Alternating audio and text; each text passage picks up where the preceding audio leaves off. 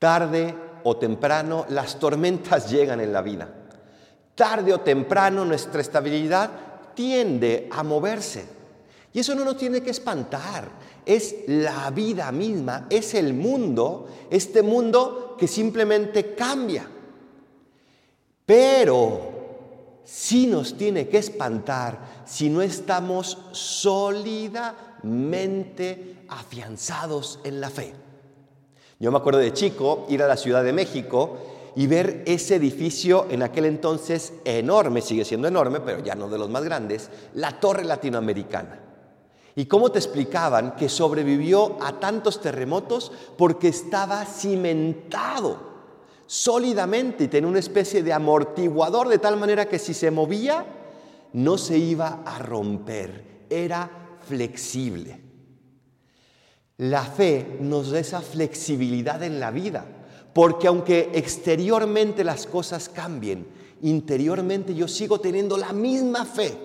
Esta fe que dice aquí la carta a los hebreos es poseer ya desde ahora lo que se espera, es conocer las realidades que no se ven, es esperar como Abraham, como Sara, esa ciudad de sólidos cimientos que es el cielo. Si estás pasando por una tormenta en tu vida, busca la fe. La fe verdadera, ¿eh?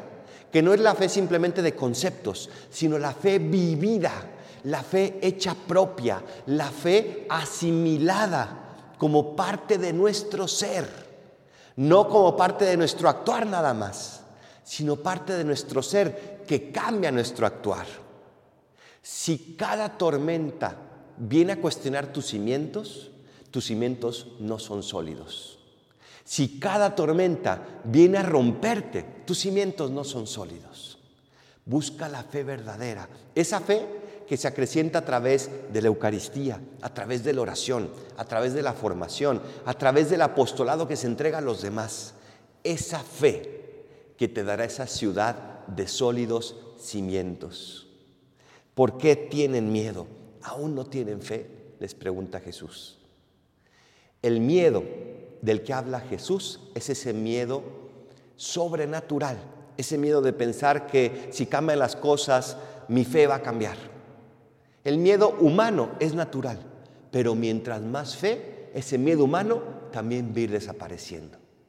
Cultivemos nuestra fe, esa fe de sólidos cimientos.